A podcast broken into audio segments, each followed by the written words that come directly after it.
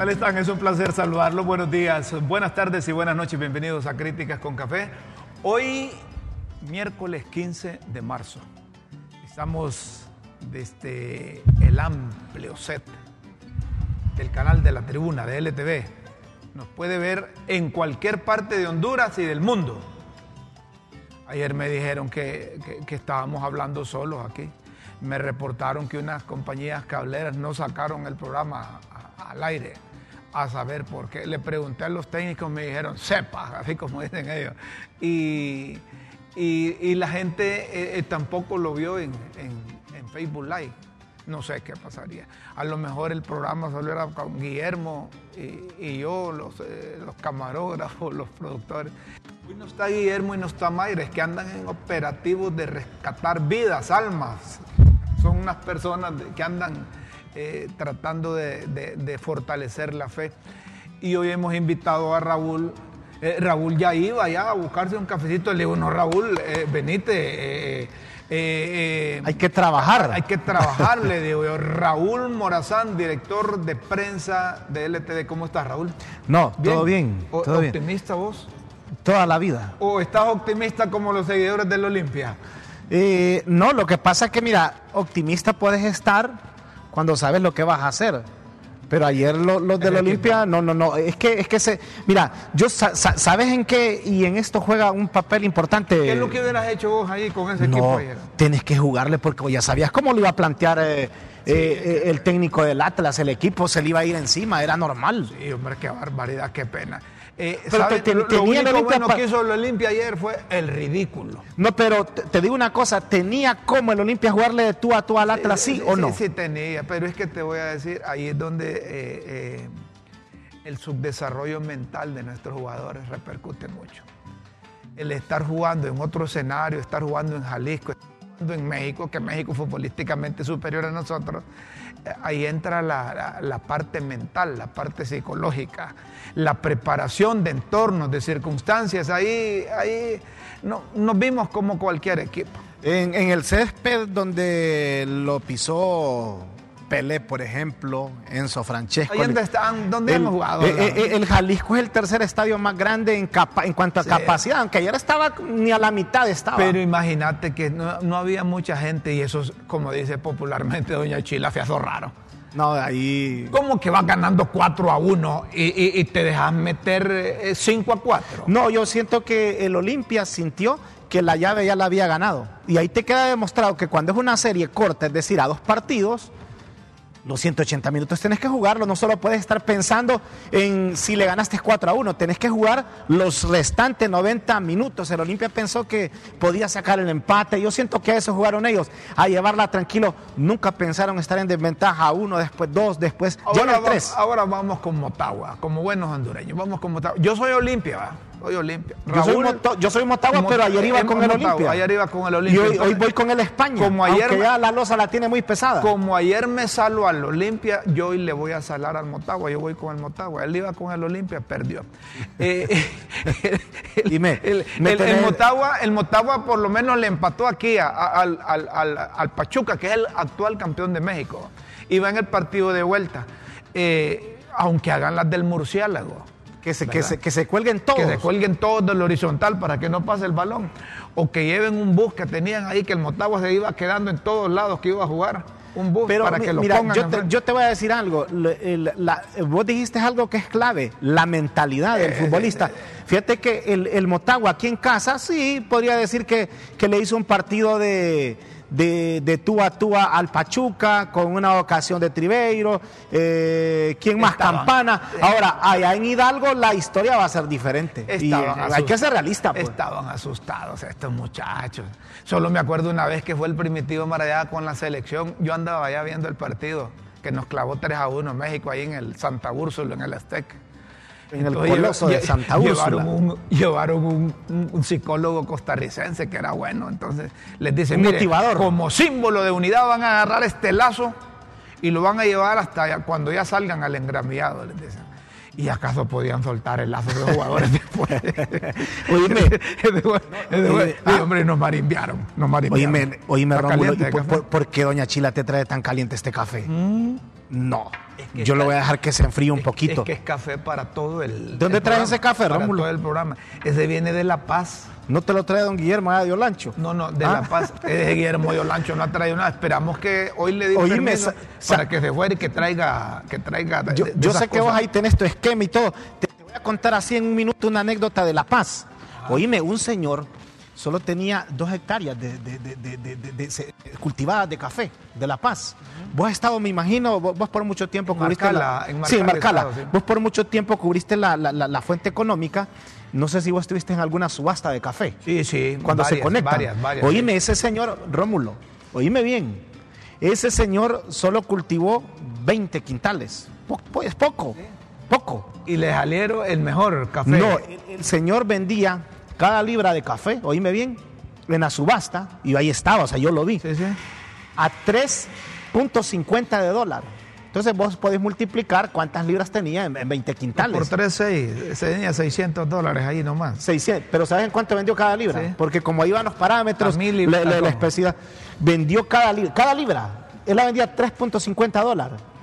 Un alemán dijo que daba, después un australiano dijo que daba 6 dólares por cada libra. Vendió a 33.50 cada libra y fue la- el primer récord de precio que logró ese caficultor, un pequeño humilde el señor. Café de altura. Hoy me hizo más de 2 millones de lempiras, él se lo esperaba hacer como 200 mil lempiras. Esa es la. Suerte. es- es- Yo creo que ya, ya se enfrió un poquito. Miren, eh, llovió granizo en la zona de la Esperanza en Tibucá. Es la parte más fría que tenemos nosotros. Pero eso no es sinónimo necesariamente que eh, de, de lo helado, ¿verdad? Y la gente, algunos disfrutaban sacando, sacando hielo de, río y, y otros eh, aprovecharon para tomarse eh, fotografías, ¿verdad? Otros eh, para experimentar porque no todos eh, eh, tenemos la oportunidad de ver granizo. No, y más aquellos que vienen de la zona sur, como mi amigo Rómulo Matamoros Escaño. ¿Has visto eso alguna vez en Choluteca? No, había, antes había En Choluteca. porque es que el granizo es la formación, suele darse cuando las gotas de lluvia que se generan en las nubes atraviesan fuertes corrientes frías y llegan Sí. a la superficie en forma de, de esferitas. Eh, de, de hielo y nosotros los agarrábamos y jugábamos con ella algunas veces nos metíamos a la boca porque porque sentía sentía Sí. rica que se le Es que son, en la boca son, son como parecidos a los cubitos de hielo, pero algunos vienen como en especie de, de- de- rocas. rocas. Oíme, si aquí en la casa, en, en mi casa, hace como unos cinco años, seis años por ahí, yo me asusté, yo nunca había visto eso. Y pegaban un ventanal. Y a mediodía, como a las dos de la, de la tarde. Ahí una pareja Hace como seis años. Una pareja murió porque también hubo eh, rayos. Murieron dos eh, en la zona de Togo- Togopala, Intibucá. En Intibucá. Qué, qué- qué- qué- qué- qué lástima. La gente andaba por, eh, en sus actividades agrícolas, la gente muy pobre ahí. Cuando vieron que no, no llegaban, la familia se, se preocupó y los fue a buscar y los hallaron, los hallaron muertos. Pero ayer había bastante actividad eléctrica. Y Sí. el, el tráfico aquí en la ciudad capital, cuando. Aquí solo medio llovió, Rómulo. Pero sí fue casi a nivel nacional, porque allá en mi pueblo, allá en El Paraíso, en Tiupacente, ya fue aguacero y medio. En horas de la tarde. Y también todavía ho- hoy está bastante fresco. Eh, lamentable con lo que estás diciendo, esta noticia de Intibucá, gente muy humilde. Gente, todo ese corredor, lo que estás mencionando de ese pueblo, bueno, desde que vos entras de Intibucá hacia adentro, Colomoncagua, todo eso, es gente que, que, que, que, labra bastante la tierra y de eso vive. ¿Qué hay detrás de esa relación con, Lo que ha pedido la presidenta. con China? Con la China comunista. o popular. La China popular, pero es la China marxista-leninista. O sea, no es otra.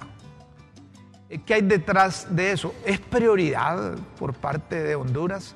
Y ahí tenemos una pregunta para que la gente pueda exteriorizar su punto de vista a través de- opinar. de- del WhatsApp, pueda eh, eh, opinar, pueda tener sus consideraciones con relación a esta pregunta que formulamos en Críticas con Café. ¿Qué hay detrás de buscar relaciones con China comunista? Es que mira, cuando vos decís voy a voy a abrir relaciones diplomáticas con X o determinado país, vos primero analizás qué ganás o qué perdés. ¿Quiénes son los amigos de China, de China popular, la leninista de la que hablas? ¿Y quiénes son los que adversan las políticas que manejan en China popular? ¿Qué ganamos y qué perdemos? Me imagino que todo eso lo analizó el actual gobierno de la República, comandado por la presidenta Xiomara Castro de Celaya. Es un tema en el que ha existido mucha reserva aquí en Honduras, Rómulo. Y, y bien sabes por qué decimos que ha existido mucha, mucha reserva, siempre se le ha tenido miedo. ¿Cuál ha sido históricamente, y aquí sin necesidad de que se enoje nadie, pero cuál ha sido el país que históricamente ha apoyado más a Honduras? por decírtelo así, porque aquí puedes decir vos no, que somos un país completamente independiente y todo eso, pero nosotros de una u otra manera hemos dependido de Estados Unidos. La presidenta Xiomara Castro instruyó al secretario de Estado en los despachos de Relaciones Exteriores, Eduardo Enrique Reina, para que inicie el proceso de apertura de relaciones oficiales con la República Popular de China como muestra de media determinación para cumplir el plan de gobierno y expandir la frontera con libertad en el concierto de las naciones del mundo. Fue el tuit, pero ya el canciller dijo que ayer mismo tuvo relaciones con... Con acercamientos con... Acercamientos con el embajador de la China Popular en Costa Rica. Concurrente para... Que es concurrente para el resto de la región. Eh, algunos están preocupados. Pero Dicen que no es prioridad, no debe ser prioridad del gobierno de la República eh, buscar relaciones con la China comunista, porque eh, están con aquella mentalidad de la década de los 80, de la década de la, Guerra, Fría. Pero yo les voy a ser sincero, nosotros debemos de tener relaciones con todos los países. Es que, es que mira, por eso te decía. Pero sin, perdona, pero sin el trasnochado capricho ideológico de algunos cercanos colaboradores de la presidenta de la República que no, son, no se han bajado de ese satélite, que están conectados a ese que, satélite. Que dicen que son radicales y que no, y que... Eh, eh, eso, pero tener relaciones con la China eh, popular, si todo, casi todos los países... Es que mira, yo te voy a decir una cosa, yo a tu casa no te pudiera imponer condiciones. A tu casa, si, si es tu casa, pues.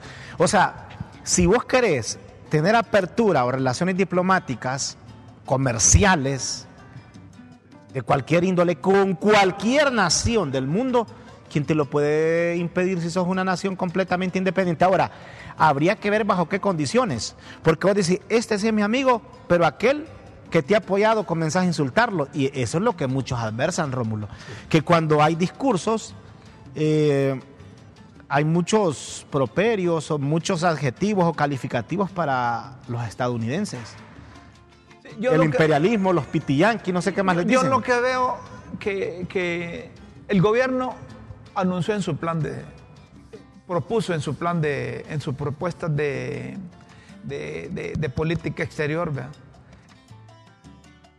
se conformará un servicio exterior hondureño mediante la profesionalización de un servicio civil de carrera. Y, pero en el primero, bajo el gobierno del libre, decía doña Xiomara en campaña, nuestra política exterior estará abierta a los pueblos y naciones del mundo, con riguroso respeto recíproco. La defensa de la soberanía, la solidaridad serán ejes transversales de nuestra política exterior, fundada en el interés nacional y la complementariedad en la comunidad de las naciones. Por supuesto que buscaremos establecer las más cordiales y amistosas relaciones diplomáticas con la República Popular China.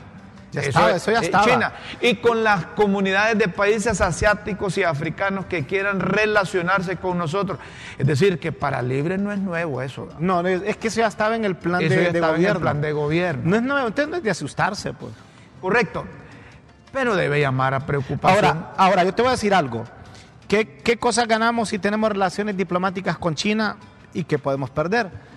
Eh, Estados Unidos ha perdido bastante terreno y Honduras perdió, ya si nos vamos, hacemos el balance, eh, no sé si tú te acuerdas, pero el Estadio Nacional, que eso, eso solo es un punto, esto va más allá. El Estadio Nacional de Costa Rica fue construido por los chinos y les costó 100 millones de, de dólares, si no me equivoco. O sea, estamos hablando de 2.500 millones de lempiras que nosotros no lo tenemos. De, de, acuerdo con lo que se estableció, ese estadio era para Honduras. Inclusive China también le construirá un estadio, muy bonito por cierto, hemos visto algunas maquetas, a los salvadoreños.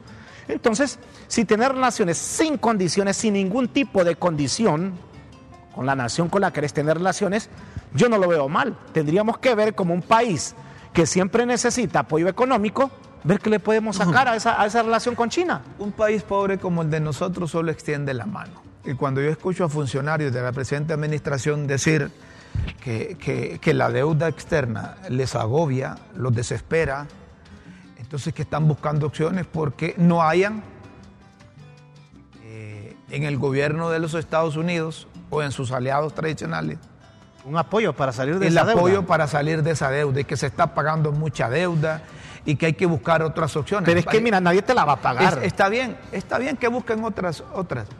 Pero toda nadie te la va a pagar, Romulo. Eso estamos claros. Eh, no hay que tenerle miedo a una relación comercial con China. Para empezar, mire, nosotros apenas creo que vamos a llegar a los 10 millones de hondureños. Los chinos tienen 1.437 millones de personas. Sí, no, si eso 1.437 millones de personas. Taiwán tiene 23 millones.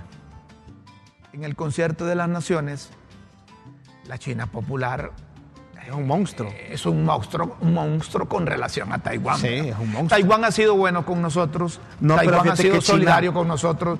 Taiwán nos ha financiado esto, nos ha financiado lo otro. Muy bien. ¿No está en el G20 China? Oíme, A- además, en, China- materia económica son poderosos, Romulo. Eh, la, la- la China no hay que verla así eh, conectados a otros satélites. Hay unos amargados, trasnochados. Hay unos consuetudinarios alcohólicos que están alrededor de la presidenta que les gustaría cumplir ese sueño revolucionario allá cuando estudiaban en la universidad y que eran activos miembros de la fuerza revolucionaria que, todavía piensan, en, que todavía piensan en aquella banderita como la de la ex URSS, eh, con, ¿te acordás, verdad? Con- con la hoz y el martillo Sí, con- eh, eh, pero eso yo creo, yo siento que eso hay, hay que, hay, hay que estar a tono con el tiempo moderno de la globalización en un mundo ya en donde vos con un mensaje estás directamente eh, en comunicación con la gente de China, o sea, desde aquí, imagínate, hasta allá a Pekín. ¿Qué- qué- ¿Cómo puedes estar vos eh, encapsulado en que no se pueden las cosas? Sí, hombre, nosotros tenemos que tener relaciones con todos, pero relaciones respetuosas. Yo estoy seguro que a todos los hondureños les interesa ampliar nuestras importaciones y exportaciones. ¿Qué les podemos e- exportar nosotros allá? ¿Saben quiénes van a pagar los patos si, si- si en corto tiempo tenemos una relación abierta con China? Nuestros productores agrícolas, nuestros camaroneros, por ejemplo. Si hoy en día Taiwán está pagando menos precios del camarón hondureño porque Ecuador lo está produciendo a menos precio. En China va a ser peor la cosa. Porque los camaricultores nuestros, el costo de producción es mayor que lo que producen en China. Y, y- además, eh, lo que producimos con relación a- a los consumidores chinos Es una Poca. es algo pírrico. es una, pir- es una Ahora, bagatela. ahora ¿qué, qué- qué- cuál es la en, va, en un hipotético ya con relaciones, vos decís, abrimos relaciones, vamos a tener algún tipo de tratado, nos- o sea, qué sé yo, más adelante comercial que nos conviene. Lo Porque que- los productos, acuérdate que los productos orientales son bien cotizados. Honduras siempre le ha exportado eh, vegetales eh, a muchos países asiáticos, Sí. inclusive Corea nos compra bastante chatarra. Correcto. Corea. Por ejemplo, aquí llevamos eh, vegetal, llevamos chile. Vos sabés, por ejemplo, que en Comalí, una aldea de, de San Marcos de Colón, Sí, con Mali antes de llegar a, a San a Marcos. San Marcos de Colón, zona sur del país, allá producen eh, chiles que, que envían a, a- a China, que envían a Taiwán. Incluso recién les está llegando un, un equipo de enlatado, porque es que ellos los mandan en balde. Oye bien, mandan en balde los chiles. ¿va? Va la bandeja ya. Correcto, pero eh, van, están trayendo de China, no de Taiwán, ¿no? de China, una máquina especial para enlatar lo- los residuos y los van a exportar también. ¿Qué les quiero decir? Que, que quizás oficialmente no hay relaciones con la China, pero Taiwán tiene... Indirectamente sí, la hay. Taiwán tiene, tiene inversiones en China, a pesar de que son eh, distintos en, cuanto a los partidos. Eh, Taiwán tiene, ponerle un millón o más de un millón de taiwaneses están allá en China trabajando. Taiwaneses tienen empresas en China. Estados Unidos tiene deuda con China, España tiene deuda con China, los países europeos, Centroamérica tiene deuda con China. No podemos nosotros limitar las relaciones. Entonces, eh, regresando a la pregunta que hacías, ¿cuál es el fondo del tema? Eh, eh, eso es una pregunta que podrían contestarle aquellos que mira, doña Chila piensa en otras cosas. Doña Chila dice. Doña Chila, aunque, la mires que vos pensás que solo hace el café. No, no. Pero doña Chila lleva tres pasos adelante. Correcto. Oye lo que dice doña Chila. Don Rómulo, ajá. Y si es que no van a llevar unos una buena cantidad de políticos para los Estados Unidos, no urge que tengamos relaciones con otros países y romper con los Estados Unidos. Mire, doña Chila, tampoco seríamos hijos de vieja dunda o, los funcionarios o la presidenta o el principal asesor de romper relaciones con los Estados Unidos. Imagínense que los gringuitos se arrechen y nos manden más de un millón de hondureños. Y, eso, e, en efecto, en Estados Unidos hay más de un millón de hondureños. No, y que nos manden eso para no, ¿Y dónde los vas a meter? Ajá. Y esa, gente ya tiene otro, nivel de vida, Rómulo. Hay gente que en Estados Unidos te está ganando, en, cuanto al empira se refiere, el que menos te gana, te gana tus 70 mil empiras. Sí. y ganando 11, 50, 12 dólares la hora. Ponerle por, por 12 horas, porque el hondureño no trabaja 8 horas. Hay, algunos tienen hasta dos trabajos. Entonces, actualmente, actualmente en Estados Unidos hay más de un millón de, compatriotas. Ya te imaginas una, cacería, decir, bueno, no creo, por eso decíamos, en este tiempo moderno de la globalización, la mente tiene que abrirse. Pero sabes, Tienes que ser sabio a lo, que vas a hacer, qué ganás, por eso te decía, ¿y qué perdés? Yo, yo acepto, por ejemplo, eh, los puntos de vista de, de gente que conoce de tema macroeconómico, de, relaciones diplomáticas, de relaciones comerciales. Pero eh, eh, eh, me sorprendió muy temprano leer un tuit de Rebeca Raquel Obando. Presidenta de la actual Corte Suprema de, la Justicia. Corte Suprema de Justicia. no sé, tal vez ahí, Anthony, lo puedes poner antes de, tener la, la, la comunicación con, con Julio, e-, ese tuit de la presidenta de la Corte Suprema de Justicia, que es uno de los que me llamó porque ella es presidenta de un poder del Estado. Sí, sí. Y dice, la refundación está en marcha, señora presidenta Xiomara Castro. Anthony, estás ahí. He instruido, bueno, ahí aparece eh, eh, la presidenta de la Corte y, y, Ella se mira bien seria. Se mira seria, se pero, mira bien seria. pero ahí se llevó la cerca. Ella debería mantener esa independencia del poder. Además es un irrespeto para el resto de los eh, magistrados que no piensan igual a ella. Entonces, eh, ese mensaje dice un montón de cosas de parte de la presidenta. Mira, hay, que, mira, pues, uno tiene que ser bien cuidadoso en lo que dice. Eh, quizá hasta en, bueno, en nuestros comentarios tenemos que ser muy responsables. Pero vos decís algo muy importante. Ahí ahí ya no, mira, y con todo el respeto para la abogada Rebeca Raquel Lobando, pero allá no se mira como una titular de un poder del Estado. Ya se ve como, se mira, como activista. Se, mira como el ministro Cardona, sí, sí, se mira como, el ministro de Mi Ambiente, Lucky Medina, o sea, y vos sabés que la figura de un titular de la Corte Suprema de Justicia es, es alguien que no tiene que andar con salamerías, para ningún otro titular de poder del Estado. Tiene que ser completamente independiente, Rómulo. Entonces ahí le está, cuando ella dice, o sea, no es una iniciativa del Poder Judicial, es una iniciativa del Poder Ejecutivo, ¿de acuerdo? Y que te lo diga, la refundación está en marcha, señora Presidenta, es como está al servicio de ella. Eso es lo que deja entrever, lo que, lo, que, lo que dejaría entender. Pero por eso decimos, cada quien debe ser responsable de sus actos de lo que escribe en una red social o de lo que realmente expresa de manera directa.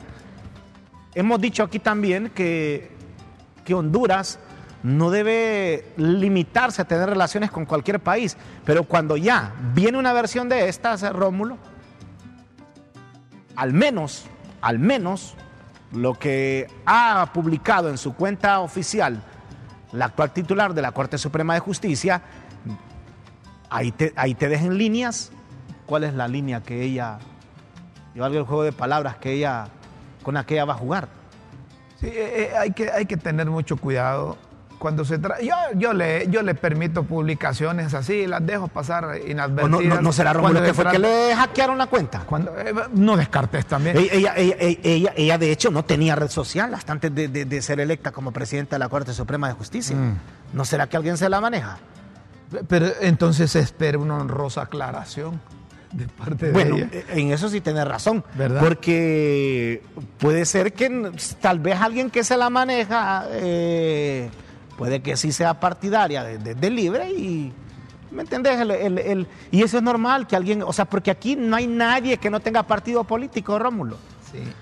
vos tenés tu partido, me imagino, aunque no lo digas públicamente. Claro. Uno tiene su partido, o sea. Aunque sea partido por la mitad. Sí, pero eso es normal. O sea, por naturaleza el ser humano tiene derecho a a activar discretamente, activar públicamente o a no decirlo. Pero de que tiene su corazón un partido, lo tiene. Lo que sí queremos dejar establecido es que pensando en función de economía, de comercio, de relación internacional, de relación diplomática, debemos tener relaciones con todos los países del mundo. Yo soy del criterio de eso.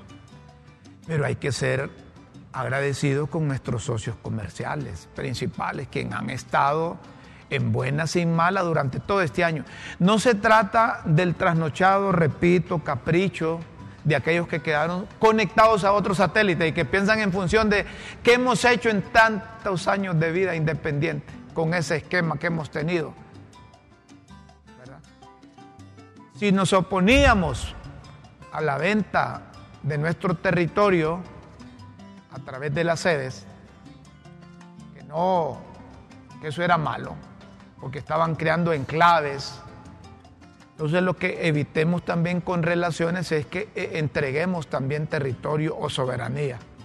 Ojalá que eso quede bien definido y que se trata, se trata de, de, eh, relaciones internacionales, de comercio, de relación diplomática, está bien. Si nosotros a la par de China, miren, es como un pelo, un pelo de un gato en la mano. No, no, no. Eh, eh, eh, a China le interesa más la relación estratégica, la geopolítica. A China le interesa tener influencias y decisiones aquí en Honduras porque están a dos horas, hora y media de Estados Unidos. Y a Estados Unidos, lógicamente, le debe preocupar la expansión de China en la región. Dicen, ya tiene relación El Salvador, tiene relación Nicaragua, Costa Rica y no pasa nada. Está bien. Pero hay que ver en el fondo si realmente es una relación comercial, no sé, además de cizaña y miseria, ¿qué más podemos exportar a la China? Pero bien, relaciones son relaciones. Y, cada, y tiene derecho, mira, cada gobierno tiene derecho a, a, llevar una pauta y materializarla como considere que es, em, que es correcto. Cada gobierno tiene todo ese derecho, Rómulo. El punto es, y si, se equivoca, y si nos, nos, vamos todos en la colada. Pero yo, yo, estoy de acuerdo con lo que vos decís, fíjate, y no, es necesariamente porque nos tenemos que poner de acuerdo, posiblemente en algunas cosas no.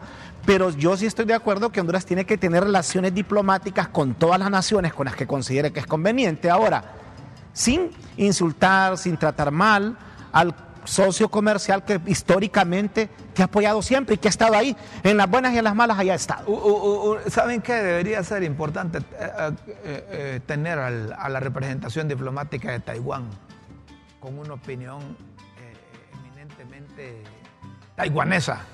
Quizá no te la den porque son bien diplomáticos en ese sentido. No, pero, pero se han pronunciado ya eh, senadores, eh, diputados estadounidenses. así como, como esto que tenés acá, así son las guayabas que producen los taiwaneses allá en, un sector de Comayagua, en el corredor. Ha, sido ahí.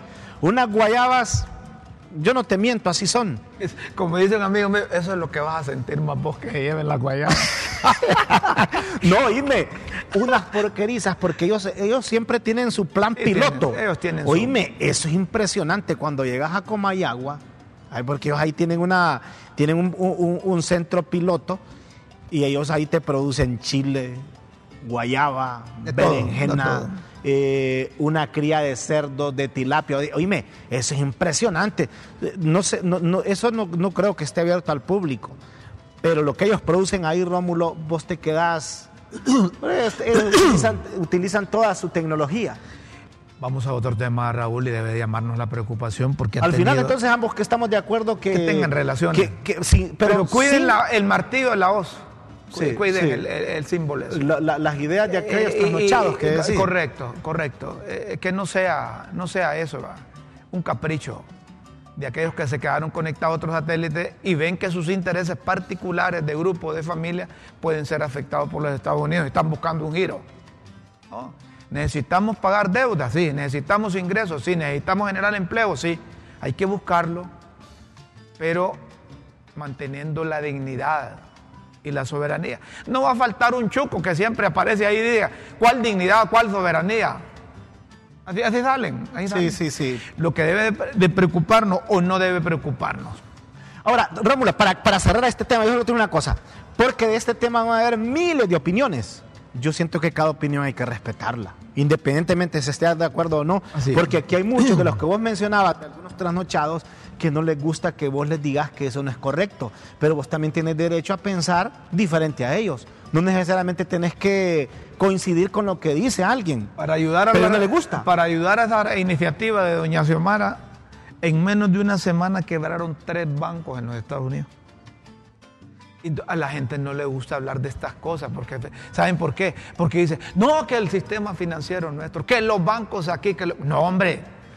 Si miren, si el cierre de estos bancos en los Estados Unidos afectó no solo a Estados Unidos, sino que ha afectado a otros países como en Europa. De manera directa. las bolsas de valores eh, tuvieron repercusiones. Eh, no, no, vamos a tener eh, connotación o repercusión nosotros. Las medidas tomadas, tal vez pones el vídeo de, de ese banco ahí, Anthony. Las medidas tomadas por la Reserva Federal, Banco Central de los Estados Unidos, para contener la inflación producto de la pandemia y la guerra en Ucrania, presenta un primer síntoma alarmante con una crisis financiera que amenaza con propagarse. Tres bancos cerrados en menos de una semana. Caída estrepitosa en las bolsas mundiales en Wall Street, pérdida de confianza, mientras las autoridades intentan calmar al público que no les crea, aumentando así el acecho de la recesión, esto en Washington. Todo empezó la semana pasada tras el anuncio de la liquidación del Silvergate Bank, un pequeño banco regional que se había convertido en el destino favorito de la comunidad de las criptomonedas. Antonio, ahí tenés un, un, vídeo del banco ese, del SB, SBB.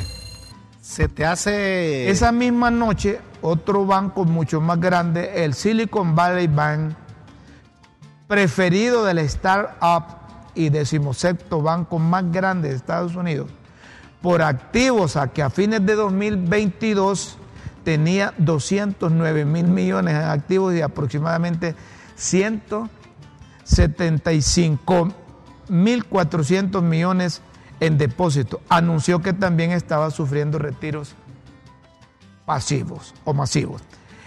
El viernes anterior, mientras se anuncia la quiebra de Silicon Valley Bank, y su toma de control por las autoridades federales, otro banco, el neoyorquino Signature Bank, el 21 banco por tamaño de negocio del país, fue cerrado el domingo por los reguladores. Tres bancos quebraron en menos de una semana en un contexto de agresiva subida de tasas de interés por parte de la Reserva Federal, es decir, lo que es el, Banco Central, para contener la inflación. Los mercados europeos, como les adelantábamos, empezaron la jornada casi en equilibrio tras, el anuncio de medidas excepcionales, pero luego bajaron hacia las, la mediodía. París caía 2,33, Frankfurt un 2,44%. tras perder más de un 3% y Londres un 2.01%. Madrid perdía por su parte cerca de 4%, igual que Milán. En Asia, la bolsa de Tokio perdió 1.11%, pero Shanghái ganó 1.20% y Hong Kong en 1.95%. Tres bancos quebraron. pero yo te voy a decir algo. Saludos a Carlitos Reina Flores. ¿sí? Te manda saludos, Rómulo. Saludos, Carlitos. Sí, a Carlitos, Reina Flores. Ya vamos a tener conexión ahí. Hay que habilitarle eh, eh, eh, el Zoom a Julio Raudales.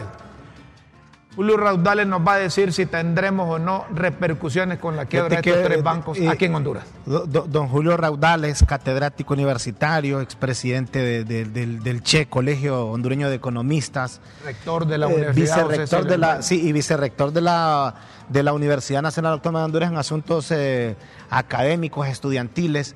No, una, una persona, un, economista de primer nivel, ex secretario de Estado en el gobierno del expresidente Porfirio Lobo Sosa. Ex secretario. Sí, sí eh, eh, pero él, él, fue el que, oíme, fue el, el, de la idea principal del plan de, plan de nación, visión de país, ¿te acordás? Por mientras nos conectamos con Julio, tenés mensajes ahí. No, y antes, Rómulo, con eso que vos estás mencionando de la quiebra de estos tres bancos en Estados Unidos, a mí en lo particular no me sorprende.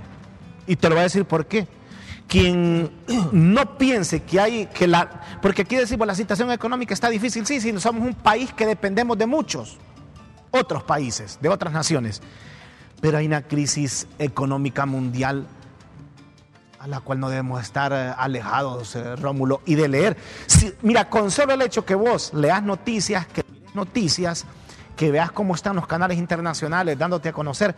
La vez pasada aquí dábamos eh, en nuestros espacios informativos, Rómulo, oíme bien, oíme lo que te voy a decir, te voy a poner solo tres ejemplos, tres ejemplos nada más. Huelga de enfermeras, y eso es repetitivo, en Inglaterra. Por recurso. Por falta. No te vayas muy largo, aquí nomás. Oye, solo tres ejemplos, oíme, en países de primer nivel. Huelga en España, porque no hay trabajo, hay desempleo. Oíle, solo escucha lo que te estoy mencionando. Y en Estados Unidos ya se, estaba visorando posiblemente crisis en bancos y ya se vino a materializar. Te estoy poniendo quitando un poquito España, porque no te puedes comparar la economía de España con la de Estados Unidos ni la de Inglaterra, pero son países desarrollados. Entonces, ¿qué te indica eso? que hay problemas económicos en todo el mundo. Lo que pasa es que la gente no los quiere ver. ¿Vos crees que la misma China con la que se quiere abrir actualmente relaciones diplomáticas la de hace 20 o 30 años? Las cosas han cambiado, Rómulo el que, no, el que no quiera ver que hay una crisis económica mundial es porque vive en otro planeta, pero no vive aquí en la Tierra, vive en la Luna, vive en, bueno, en otro planeta, vive en Júpiter. Si, si Estados Unidos es nuestro principal socio comercial, es con quien tenemos más proximidad.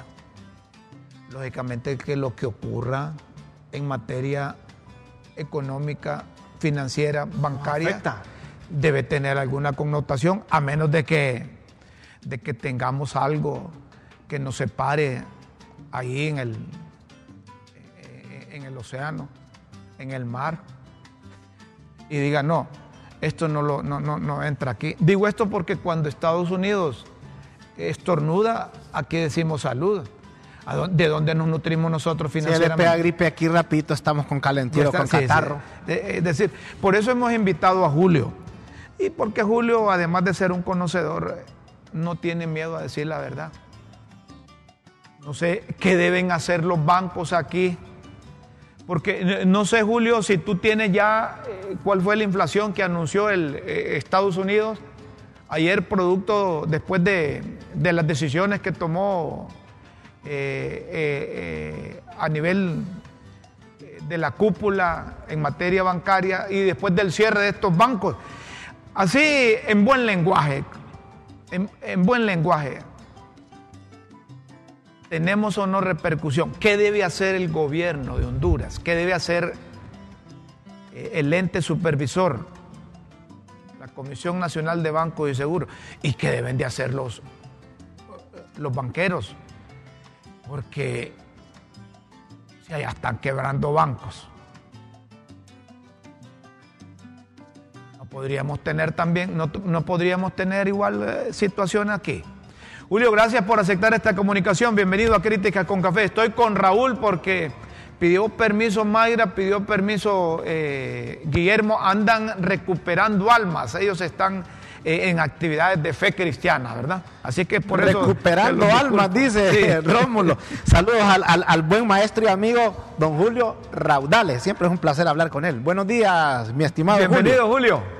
Muy buenos días, Raúl. Qué gusto de, tener noticias tuyas de nuevo después de tanto tiempo.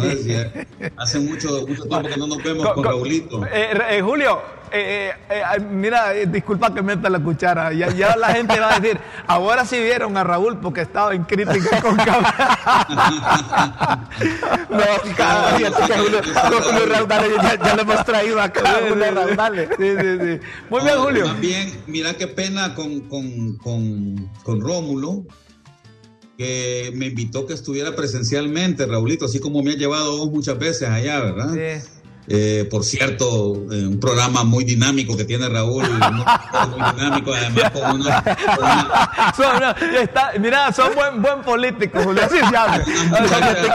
no es político, hombre. Lo que pasa es que el, el expresidente Porfirio Lobo Sosa le pidió que le, que le apoyara. Yo aquí lo mencionaba, mi estimado Julio, que usted fue el de la idea principal, el de plan de nación, visión de país, pero como aquí, cada cuatro años, lo que hizo aquel, aunque sea bueno, hay que desecharlo. Y, ese plan de visión de país tiene por 20 años no, no arrancó, desgraciadamente, en el siguiente gobierno. Julio, así, vamos al grano. Esa quiebra de esos bancos, ¿tenemos repercusiones, sí o no aquí?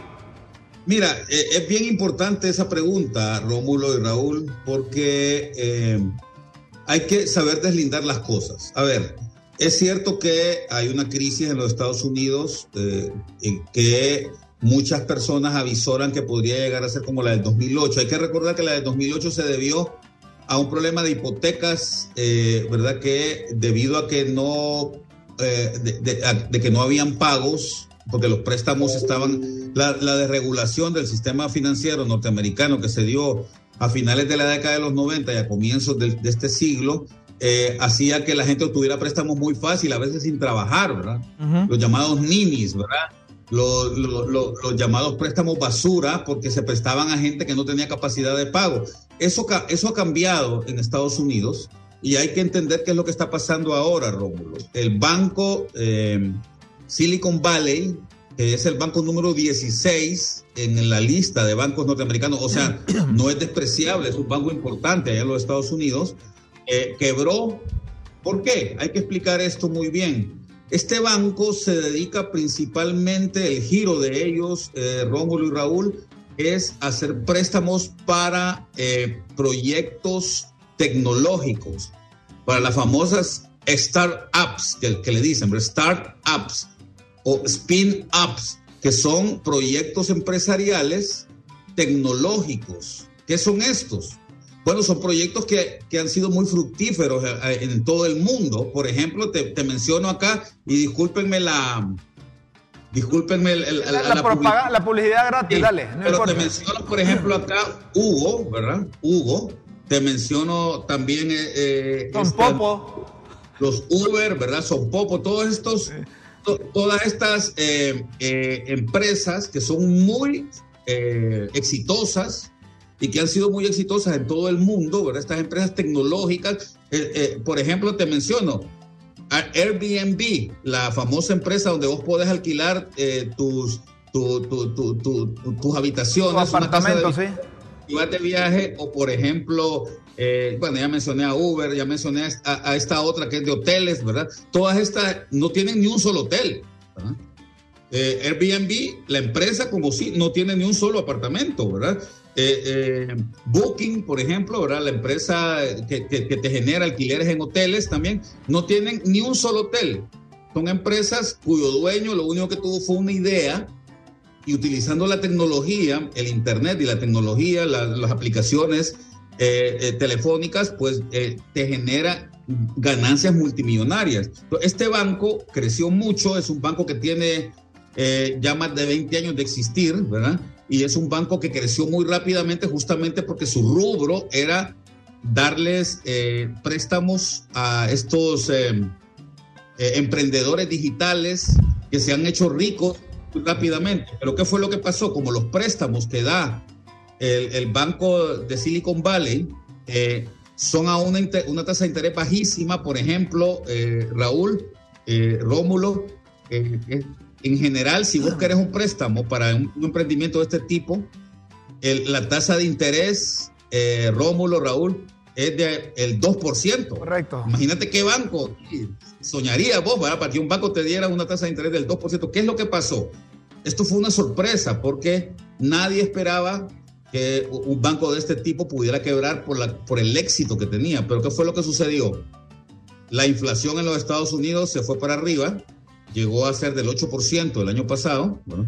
este año ya está más controlada, está más o menos en 6% la inflación.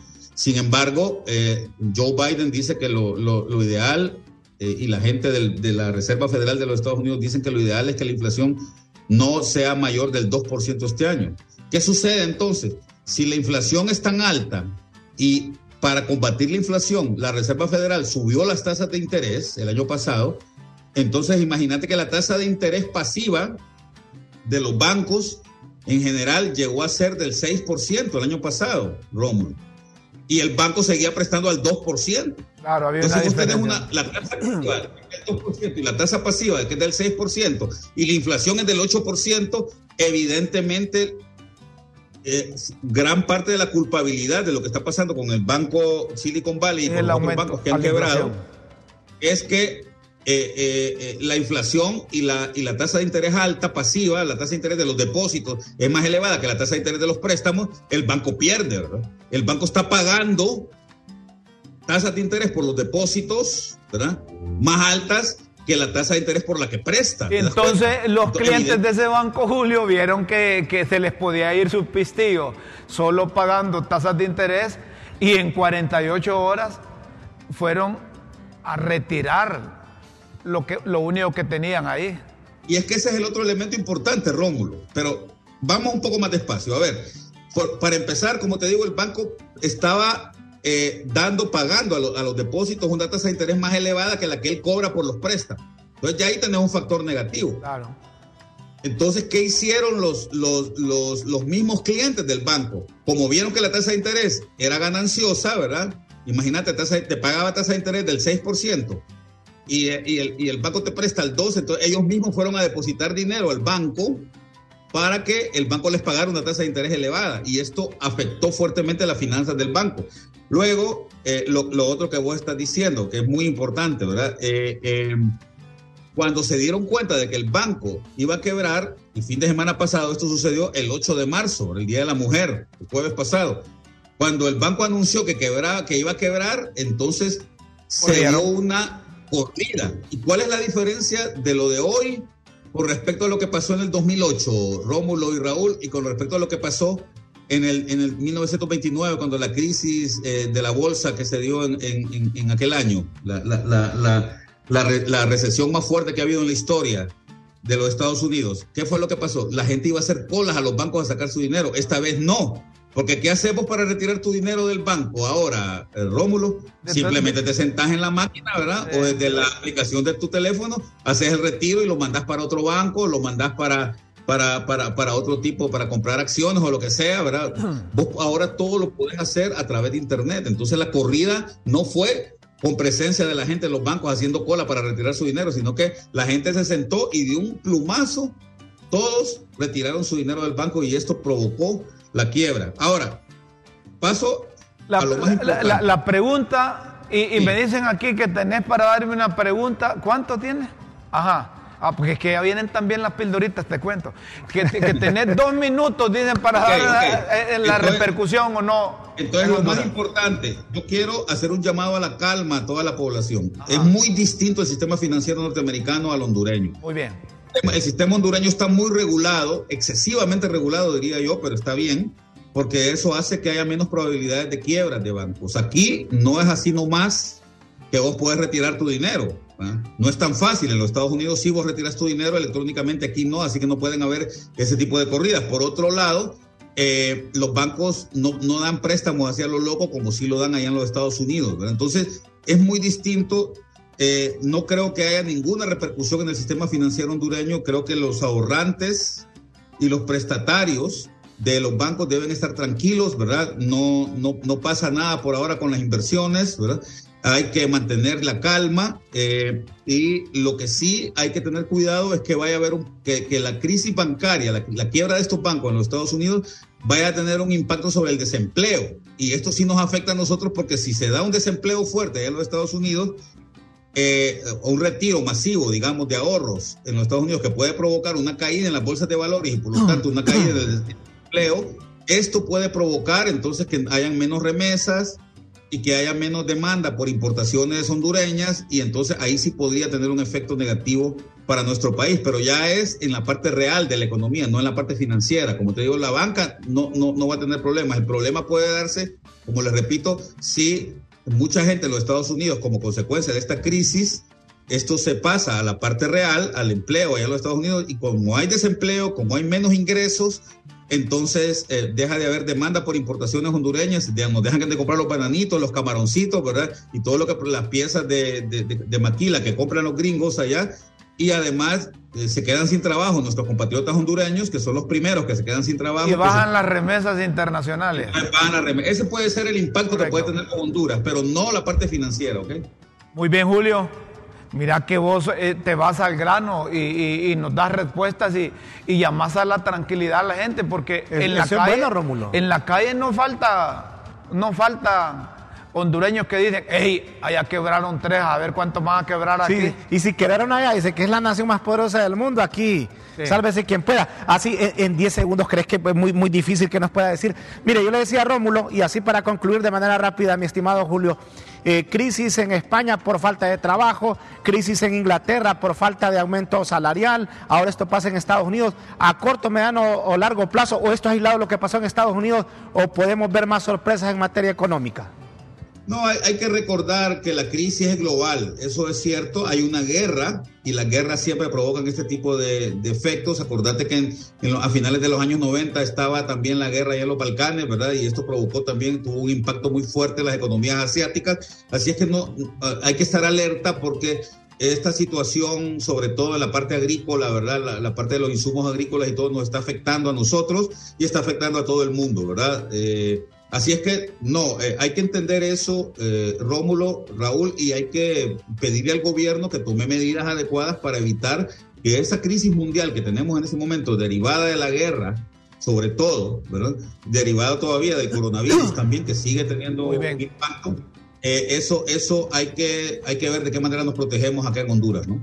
Perfecto, muchas gracias, Julio. Julio Raudales, expresidente del Colegio de Economistas de Honduras, actual rector de la Universidad José de Cielo del Valle, por estar con nosotros. ¡Ey! Las pildoritas de la tribuna en Críticas con Café.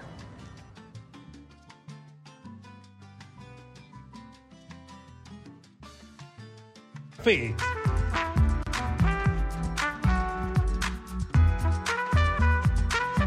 Textos que enseñan y orientan a quienes quieren aprender.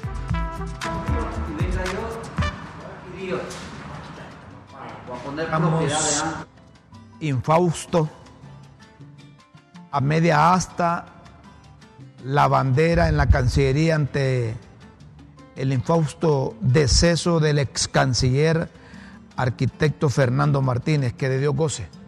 A partir de las 11 va a ser velado hoy. Quien Rómulo. por años armó monumentales nacimientos que en época navideña eran admirados por los chicos y grandes. Decías que a partir... Sí, a partir de las 11 hoy en eh, la María Auxiliadora, ahí en Suyapa. Ah, muy bien. Y, y, el sepelio será mañana entre 9 y 10 de la mañana en eh, San Miguel Arcángel de las Casitas, para aquellos que lo conocieron y que fueron amigos de, del arquitecto Fernando Martínez. Legado, Menando, como cariñosamente se le conocía, fue canciller en el gobierno de la nueva agenda del presidente Carlos Roberto Flores, 1998. Mil, 2002 y deja un gran legado de altruismo y solidaridad con su don de gente y carismática personalidad. Pinten. Ya dijo la marimba empresarial que no van a apoyar el bonito tributario, aunque se la pinten como la pinten. Ese tema está que arde, Rómulo. Y por primera vez veo que el presidente del COEP sale en público con los pantalones amarrados y le dice Mateo no vayan a hacer lo mismo que están haciendo en Nicaragua. Hablas de Mateo Ibrín. de Mateo Ibrín. Incorporar y a Pedrito Twitter, refiriéndose a Pedro Barquero, que el gremio lo tenía con mal de ojo, como que después de las últimas declaraciones lo han vuelto a incorporar. Está mal. El jefe del COET manda a decir que se trata de un tamal malintencionado, dañino, donde priman el odio y la discriminación y su impacto será devastador, con más daños que beneficios. Es lo que te decía, que se están Yo me que ya tienen un estudio real de qué es lo que puede pasar.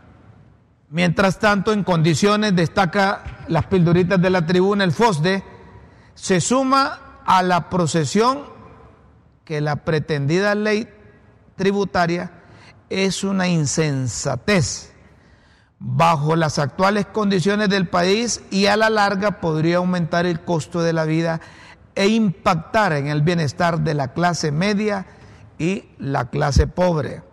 A saber si escuchan ahí en, Pero en dime, cuando casa te de dice la clase media y la clase pobre, entonces el pobre va más pobre. Sí. No va a salir porque Y yo no sé si hay clase media ya. ya la, la que, la que actualmente decían sostiene la economía del país. Agenda hasta Living Next Door to Alice. Hasta en el, eh, eh, en el, en el país de Alicia de las Maravillas. Avisa que la Agenda 2030 incentiva a los países a aumentar su base tributaria y usarla con eficiencia y eficacia. Sorprendido, pero, pero en HNP, el vicepresidente del Congreso consideró que las críticas no tienen fundamento. Además de estar, sí, sorprendido por el nivel de reacción que ha generado el proyecto que aún no llega al legislativo. Ahí se refiere a Eh, se Noel refiere a Pino. Hugo Noel Pino, el vicepresidente Sí, del vicepresidente. Congreso No hay otro Nacional. que tenga esa sigla. va. Eh, eh, esto, esto va a quedar, ¿sabes? Con, ¿Como quién? Ajá. Como lo de la imprema. Sí. Así Ah, va a pero, quedar. pero oíme, ya andan los, ya viste cómo están los maestros. Alborotados. No, y, y van a continuar. Sí. No quieren que les toquen esa ley. Acuerdos, dijo Hugo, que en los tres acuerdos que tuvo el Fondo Monetario Internacional con el gobierno anterior, en los tres estaba la racionalización y reducción de las exoneraciones fiscales. Abuso, concluimos con abuso hoy en las pildoritas de la tribuna, aunque sí una cosa es racionalizar y, acaba con, y, acabar, con, los abusos. y otra es disparar el, el desempleo en épocas de galopante desocupación. A esto hay que prestarle atención. ¿Qué van a hacer con esa gente desocupada? Los diputados, por ejemplo, los diputados deben pensar en función. Hablemos del norte, los diputados deberían de cerrar filas para proteger la empleomanía Sí. que genera la industria maquiladora. Porque ¿qué van a hacer si esas maquilas cierran? Pregunto. ¿Sabes qué van a hacer? Yo te lo digo rapidito. Van a querer meter sus activistas en Odutel, en Lené, como lo han hecho siempre. Pues, ¿Y qué pasa? Las quiebran porque no tienen capacidad. Donde usted tiene capacidad para 800 empleados, usted tiene como 5 mil. Concluimos las pildoritas de la tribuna.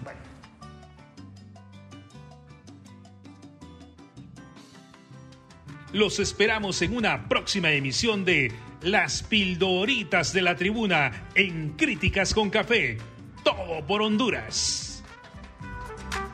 Se- se- señoras y señores, ya no hay tiempo, pero hay tiempo para saludar un amigo.